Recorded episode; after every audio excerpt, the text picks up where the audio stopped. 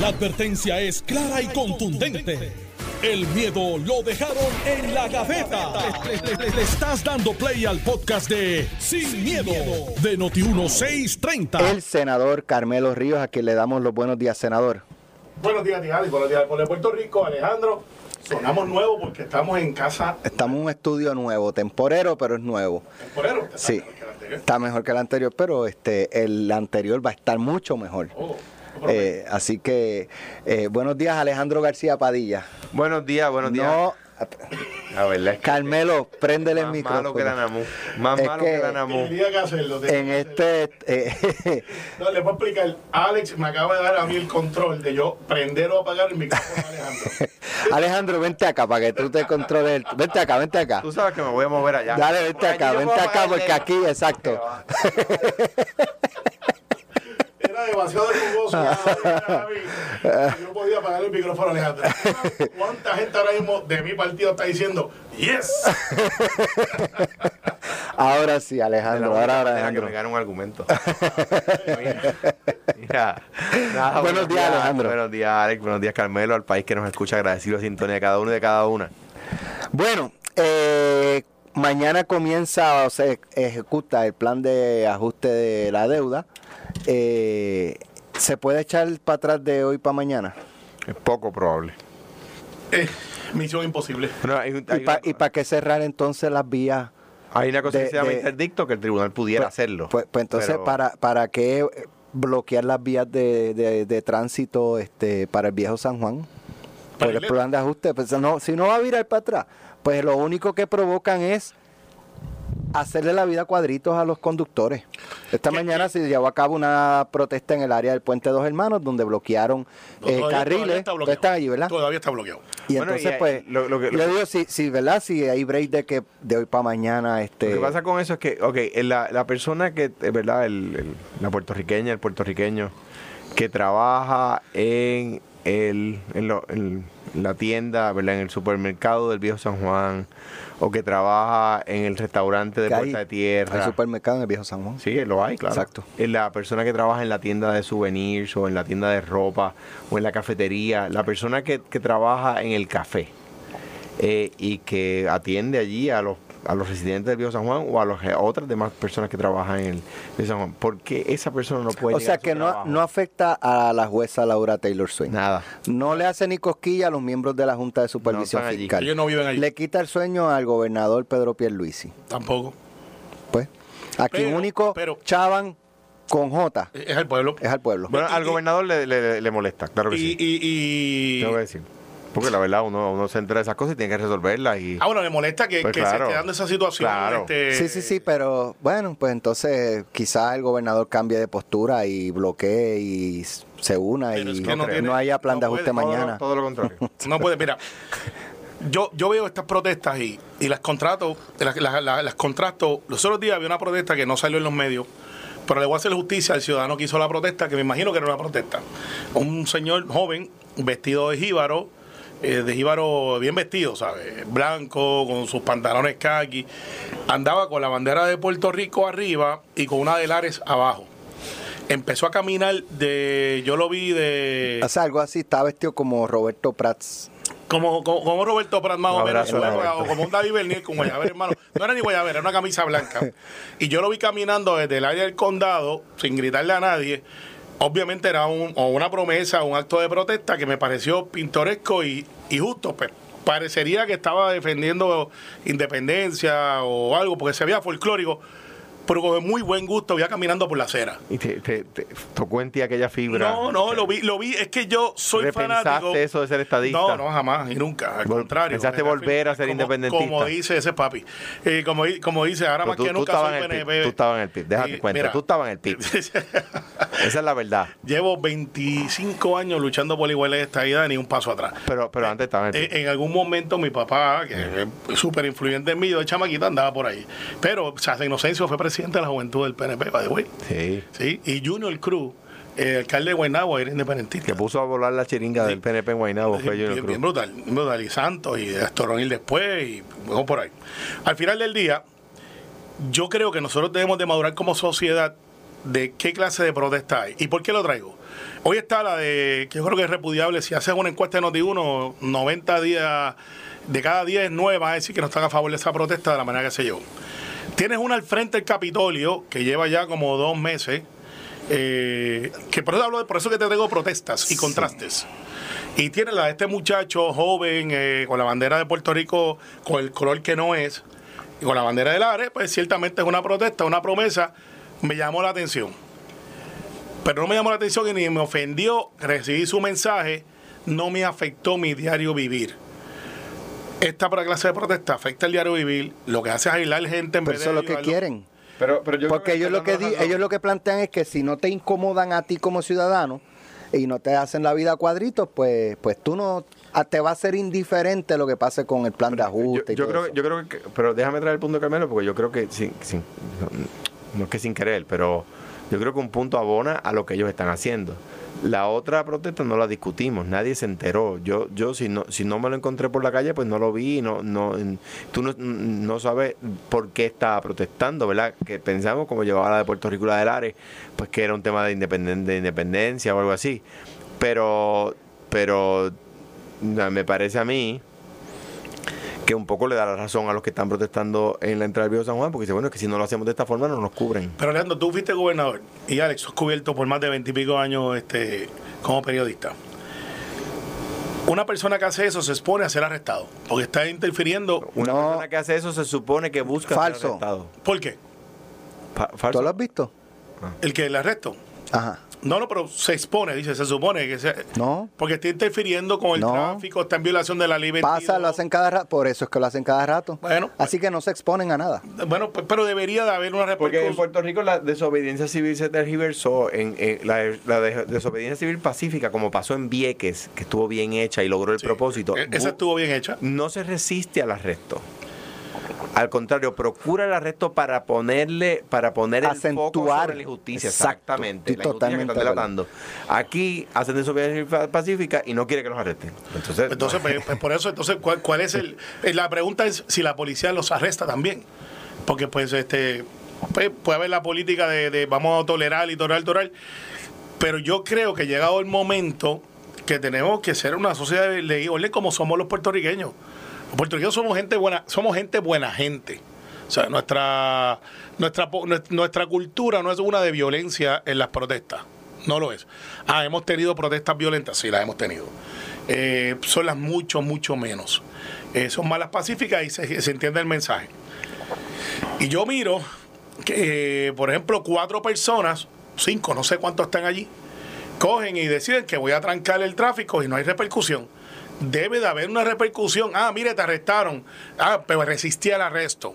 Ah, usaron fuerza desmedida. Ah, la reforma de la policía. Es que yo creo que si usted, si yo me paro hoy frente al Capitolio y pongo tres vallas de seguridad y digo, por aquí no pasa nadie porque yo decidí que a esto ahora me toca a mí, posiblemente me tienen que arrestar. Entonces, pues, yo miro la vara del análisis de que no es libertad de expresión. Si es libertad de expresión, mientras no me afecte a mí. Y yo soy de los que creo que la policía de Puerto Rico, y esto va al coronel López, tiene que tomar cartas. Usted me está interrumpiendo el tránsito, usted tenía permiso para hacer esa actividad. Pues hay actividad que Lo primero es muévase. ¿Ah? Lo primero es muévase. Muévase, está interrumpiendo el tráfico. No me voy a mover. Porque yo estoy protestando. Ah, pues yo tengo el deber ciudadano y de la policía, en este caso, de removerlo usted de la vía. Ah, pues me tiene que arrestar. Pues mire, a usted está bajo arresto. Y se le da la infracción y usted va a la corte y dice que usted tenía la libertad de bajo expresión y el juez determinará en su momento si usted está cubierto bajo esa libertad de expresión o derecho a protestar a interrumpir el tráfico vehicular. Pesos a morisqueta que usted va a recibir por lo menos una infracción. Una infracción. Bajo la ley 22 de tránsito, por lo menos. Este, creo yo. Así que, eh, hasta que no tomemos cartas sobre ese asunto, van a venir cuatro, cinco o uno, y va a decidir que cuándo y quién entra a, a la plazoleta de San Juan o a cualquier lado. Porque lo hicieron en el Expreso de las Américas, recuerda, hace poco. Una grúa. El de antivacuna. Sí, antivacuna. Pues, y lo removieron. Hubo multas, creo que le removieron la grúa. Eso sí. By the way, habiendo ya eliminado, a- a- eliminado ¿verdad? las órdenes restrictivas, no, no lo encuentro. Ayer pasaba por allí por el Capitolio, los vi ahí yo. Pues ya ya pasó. Protestar por protestar. Claro, y, y hay buena gente, buena gente buena y gente que uno conoce y gente de los medios también que están allí, son líderes de ese movimiento. Yo creo que ya es hora y, y- y creo que se fue tolerante al máximo nivel y pues qué bien. Yo tampoco quería que sacaran a la gente allí con un deal. Lo, lo, lo que un poco po- procurando, ¿verdad?, la de- traer la discusión de ustedes a otro, a otro tema. O sea, lo, que- lo que yo creo que estamos diciendo es lo siguiente. Se celebra que tengan el derecho de, de llevar a cabo su protesta, porque esto es un país libre donde la gente se tiene que sentir en la libertad de Sí. favorecer lo que cree y de oponerse a lo que no cree. Claro, si la oposición a lo que uno no cree es violatoria de la ley, pues el Estado tiene, número uno, que hacer valer la ley y número dos, ese ciudadano no puede resistir o no debería resistirse porque entonces derrota su propósito de desobediencia civil pacífica. De acuerdo. Pero Tienen derecho a protestar, qué bueno que nuestra sociedad es libre y que permite ese tipo de, de manifestación.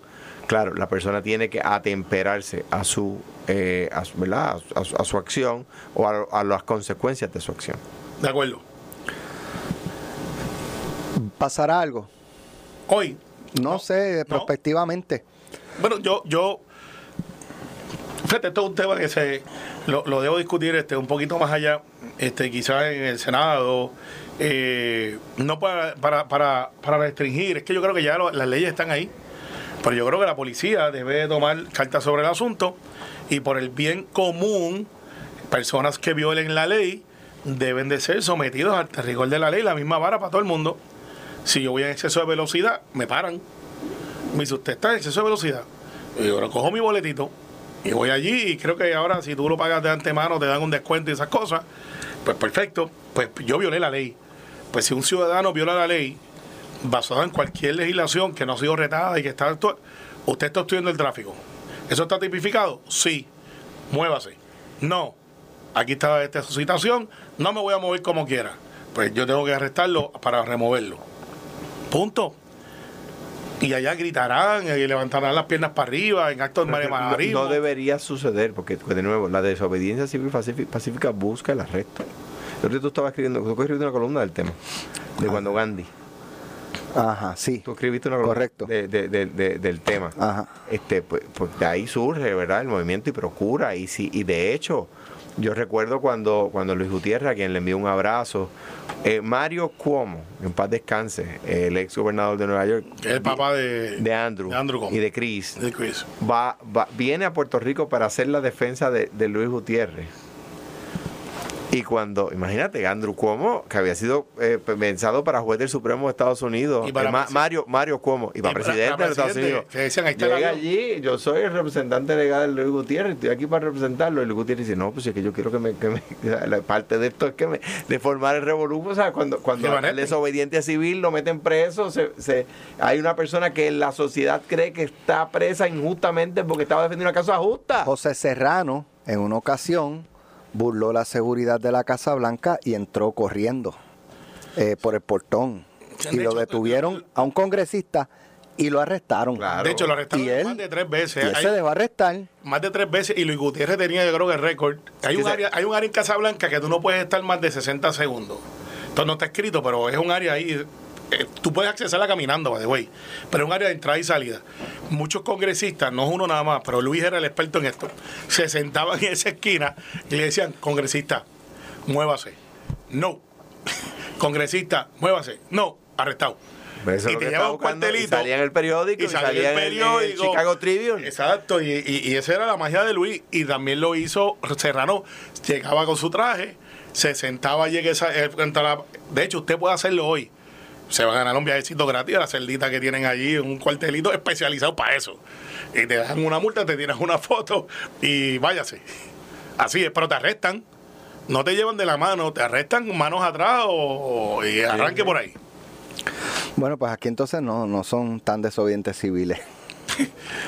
No, no, lo hacen a medio pocillo. Sí, porque, porque el de nuevo el desobediente civil busca el arresto y busca ir a la corte, porque la noticia del arresto, más la noticia del juicio, más si el tribunal le dice, mire, usted se arrepiente, no, no me arrepiento, entonces el tribunal tiene que hacer valer la ley y lo mete preso. Entonces hay una, presa- una persona presa injustamente por, por, por, por una causa que el país entiende que es una causa noble. Entonces se forma el revoluto de que liberen a Carmelo, que está preso injustamente. Free Carmelo. No, no llega a eso, que hay gente eh, que puede que marche para que no, para que no se. para que no- en su caso, yo un creo montón que- de populares que dirán, no, déjalo ahí, déjalo ahí, que nos tiene loco. Una, una contrapropuesta. Y- y- Mira. es capaz que Juan va y sude ese día. Cambiando el tema, le preguntaba a todos, hice un sondeo esta mañana a los compañeros, todos dijeron que sí. ¿Ustedes compran hielo?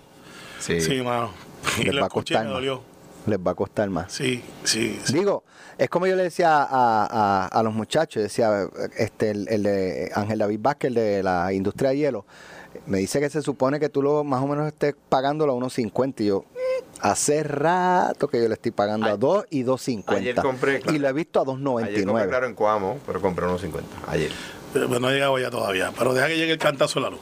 Este, No te, no, te, no te hago una orden para que traiga porque no, dice- no, me dice que no va a llegar. Dice que Carmelo compró 60 bolsas para Pa guardarla. evitar, pero creo que ya. Ya, Ya se derritieron. ya Todo va a aumentar, Lo que tiene la materia señores. prima, lo que tiene- Todo, todo va a aumentar.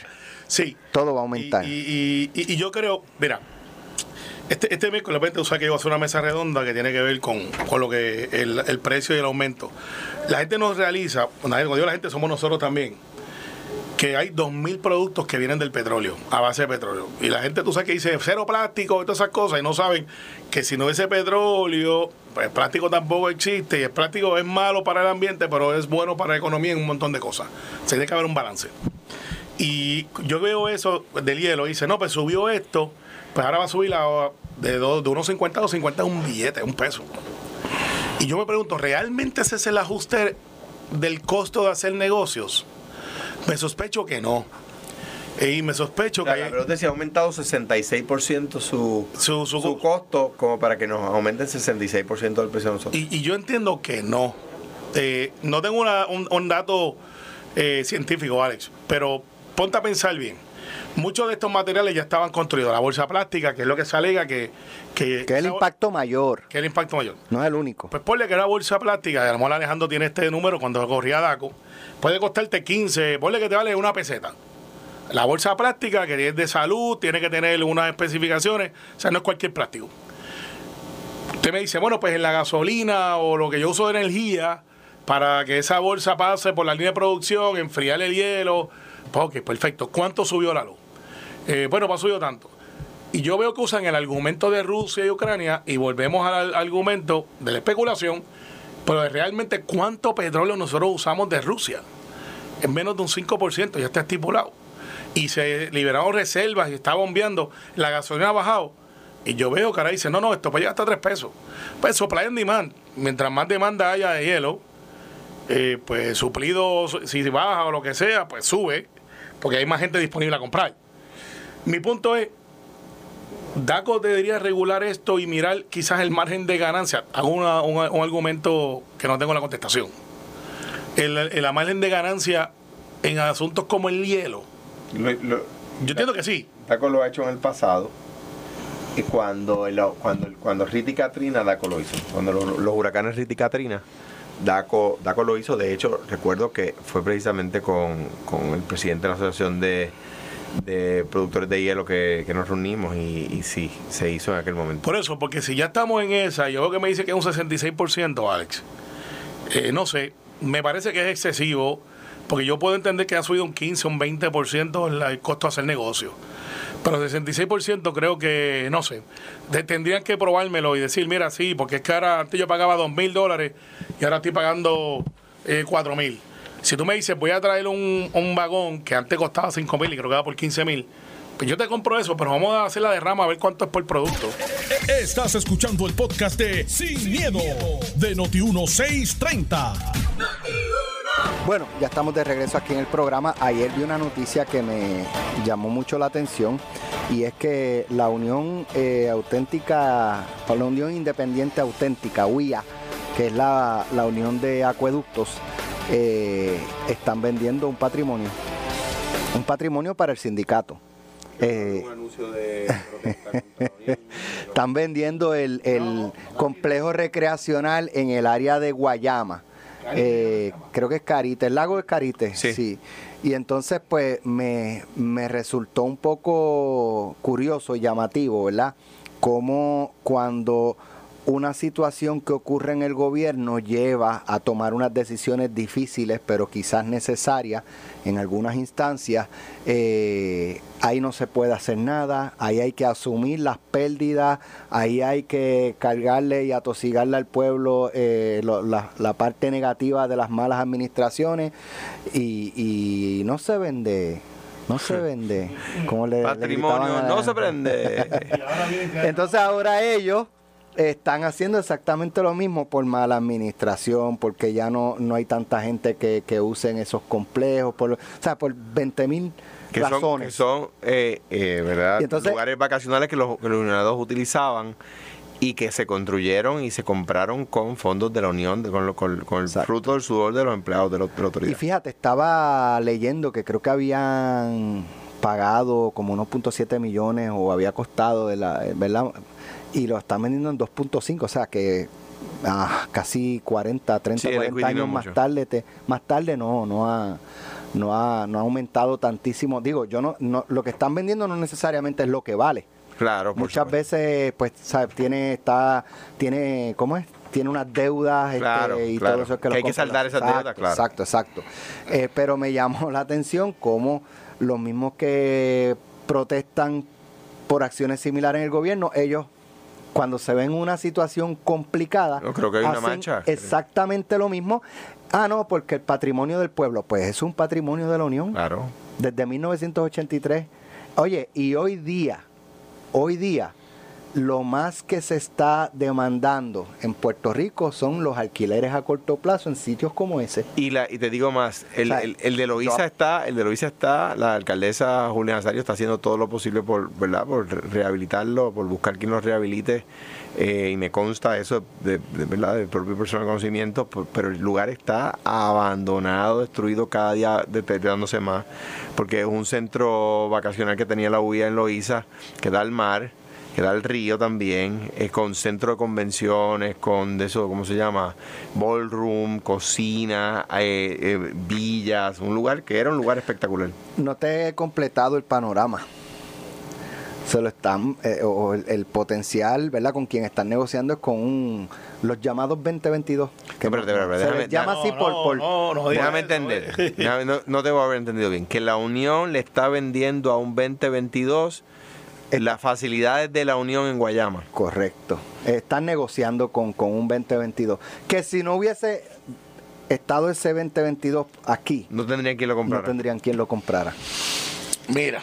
¿Quién quiere comenzar? Carmelo, Eh, Carmelo, no, yo- Carmelo yo- dice, yo- la- yo. La, prote- la protesta no se escucha, ya estás protestando. ya está, ya va por ahí, ya va por ahí. Mira, Alex, es que no, la doble vara existe y es parte de, de luego, pero este, a veces uno tiene que ser responsable. El evangelio de hoy, en el catolicismo al menos, ¿verdad? Digo el evangelio para todos los cristianos, pero el evangelio de, que se lee hoy en el catolicismo dice: cuidado con la vara con la que mides, porque por esa vara vas a ser medido. Exactamente, pues qué, qué oportuno. Entonces le venden a Brock Pierce, que como ustedes saben, es el que está envuelto en la criptomoneda, este, es de los más grandes en el mundo, ha hecho residencia en Puerto Rico y está comprando propiedades. Y para darle un trasfondo, ustedes saben que hay un movimiento un poco, eh, un poco no, un movimiento incorrecto de gringo go home, este, nos compran al país y todas estas cosas. Pero eso, Sí. lleva, eso lleva como ciento y pico de años. Sí, pero ahora se ha puesto, exacto, pero se, se ha, se ha puesto un poco más creativo ahora y como le dicen y le ponen la foto de los muchachos 2022, mira, este es culpable que está comprando aquí y todas esas cosas. Acaban de comprar casi 40 millones de pesos en dorado, que me imagino que el vecino debe estar en un solo pie, porque esas casas no valían eso y de momento el mercado explotó. Bueno, ahora vamos a Carite. Eh, estaba destruido, la unión, eso es un haber de la unión, eh, y yo me pregunto si los unionados estaban al tanto de esta transacción. Posiblemente sí, posiblemente no. Yo me pregunto si no hubiese, si hay 3.000 unionados. Podemos decir razonablemente que hay 3.000 unionados. Si se lo preguntó a los muchachos y a las muchachas de la unión, miren, eh, tenemos este centro que lo podemos reorganizar y lo podemos poner a producir con 2 millones de pesos. Y si nos hacemos una derrama cada uno de nosotros de 200 dólares por 3 mil, eh, pues nosotros podemos recuperar y ustedes se convierten en socios cooperativistas y, y podemos reconstruir eso. si eso fue una oferta que se les dio, porque yo vi los comentarios después de la noticia y me llamó la atención de alguien que hizo el cálculo y dijo, se lo están vendiendo a Brock Pierce por dos puntos y pico. Estoy claro que dos puntos y pico no incluye las deudas de Cream, no incluye quizás los 4, 5, 6 millones que hay que meterle. De hecho, para que la gente entienda lo que acabas de decir, eh, si la si la si la mm, facilidades tienen una deuda del crimen de un millón de pesos, el que lo compra le está diciendo está bien, yo yo yo, yo voy a pagar esa deuda, pero redúceme lo del precio. Claro. Exacto. Entonces, eh, y, y si hubiese sido una opción para los unionados levantarse y decir, no me venda ese, vamos a, a- Ese patrimonio. ese patrimonio, es eh, ese gusta. patrimonio que está frente a un lago, que está espectacular, ya está abandonado. Eh, no, lucha así, entréganos. Vamos a pintar nosotros para allá, no tiene que contratar a nadie. Y vamos a reconstruirlo nosotros, los unionados. Eh, lucha así, entréganos, sudando allí, todo el mundo. Eh, vamos a ver si eso es lo que. Ciertamente no es así. Eh, ciertamente, a mí me hubiese gustado que lo comprara Alex Delgado, Alejandro de Padilla o Carmelo. Eh, nuestra economía, por alguna razón, nosotros no hemos podido capitalizar o nuestros inversionistas no miran ese, esa inversión como algo que rinda fruto. Estoy seguro que Brock Pierce lo va a coger. Le van a traer 5 o 6 muchachos de los que andan con él, van a meterle 7 millones de pesos, van a hacer un espectáculo y vamos a tener un montón de gente haciendo fila para ir. La pregunta es, ¿lo pudo haber hecho la Unión? ¿Dónde falló? ¿Dónde está, dónde está el escrutinio sobre la Unión en esos haberes? Yo pertenezco a ELA. Y en AELA ha habido mil críticas. De un lado y del otro, y, tengo que decirlo, esa gente tiene eso organizado. Empezaron con lo del café, ha sido un éxito. Empezaron a hacer unos centros vacacionales, ellos mismos le meten este chavitos allí. Oye, y funciona. Y pues hay gente de, mi partido que piensa que ya hay un, un movimiento político y históricamente ha habido una desaveniencia. Pero en finanzas, esa gente está donde tiene que estar. Y tiene un edificio ahí espectacular y todas las cosas. Y esa unión que cobra cuota, ¿por qué eso quebró? ¿Por qué lo dejaron abandonar? Ahora los unionados van a recibir eh, una derrama de lo que se compre eso o se queda con eso la administración de la unión. Esa es la pregunta. ¿Para dónde van los 2.5 millones, Alex? ¿Van para otra inversión o van para las arcas de la unión eh, que derecho tienen? Pero los unionados, ¿están de acuerdo con eso? ¿Dónde estuvo la asamblea para poder vender esas haberes? Porque debe haber una asamblea. Tenemos que presumir que sí. Yo no la vi, ustedes cubren todo No, está aquí. bien, pero no, no, no, no Eh, quiere eso- decir que no ocurrió. Bueno, pues, pues, que nos saquen de la, de la duda, pero o sea, yo no he visto en tiempo reciente una asamblea de una unión y eso debe haber sido una asamblea bastante concurrida porque es una unión militante. Mira, estaba en, en 1.17 millones, fue que, que le, lo que un millón set- 170 mil dólares, eh, y en el 2007 eh, estaba valorado por 4 millones. Eso tiene, digo, no, no, no, no sé, ¿verdad? Es- Estimo que debe tener, por ejemplo, lo que decía Carmelo, quizás tiene deuda en el crimen que hay que pagarla, quizás tiene algún otro tipo de gravamen, eh, eh, y por eso, pues, el, el valor que, que se le está dando en, en la, en la compraventa es de 2.5 millones. No, de menos, de 1.7. ¿Verdad? No, Uno- 2.5 millones es el valor de la transacción, 1.7 millones era la tasación original, la compra. Uno, la compra 1.17. 17, luego se, se tasó en 4 millones, pero se está vendiendo 2.5, que la gente ¿Tú sabes cuánto paga eso, verdad, Alex? En hipoteca, de pájaro. Eso paga 15 mil pesos mensuales. 2.5 paga 15 mil pesos mensuales en una hipoteca. eh, o sea, no me digas a ti que la unión, ponle, ¿cuántos unionados tiene esa unión? 4 mil creo que son. O- 4.000. No sé si todavía fue el número que leí, pero no sé si es. Si a esos 4 mil tú le pides que den 50 pesitos mensuales adicionales para salvar esa propiedad. Y lo- una, una pregunta, y, y ven acá, el, el otro día pasé por allí, por, por Viejo San Juan, y vi el edificio eh, de que, que, que, de un, que desde el 93 más o menos para acá, 92 más o menos, está el Instituto de Cultura allí. Ese edificio no es del Instituto de Cultura, no es el edificio original del Instituto de Cultura. Eh, y sigue muy deteriorado y un poco lo han pintado en pues, algunas partes o le, han- le han agarrado con alambre algunas velas que se estaban cayendo. Pero aquella gente que se opuso a que se transformara en un hotel, ¿dónde están? Lucha, sí, entréganos. ¿Dónde están? Que está, ahí está el edificio cayéndose en cantos y no dicen nada. Mira, Alex, 4 mil unionados a 25 pesos Digo- son 100 mil mensuales. Bendito que, que el, que el- que el- el director del Instituto de Cultura no tiene la culpa porque no tiene presupuesto. O sea, no, no, esto no estoy hablando mal de quien dirige el Instituto de Cultura, estoy hablando mal de los que protestan, que se oponen a todo. 4 mil por 10 pesitos mensuales son 160 mil, o sea, mensual. O sea que le da para pagar los 15 mil pesos de la hipoteca. Si pusieran 10 pesitos mensuales cada unionado, le sobran 140 para ir renovando todos los meses. Y fuera de ello, y no tendrían que venderlo por 2.5. Esto fue, el podcast de Sin, miedo, de Noti1630. Dale play a tu podcast favorito a través de Apple Podcasts, Spotify, Google Podcasts, Stitcher y notiuno.com.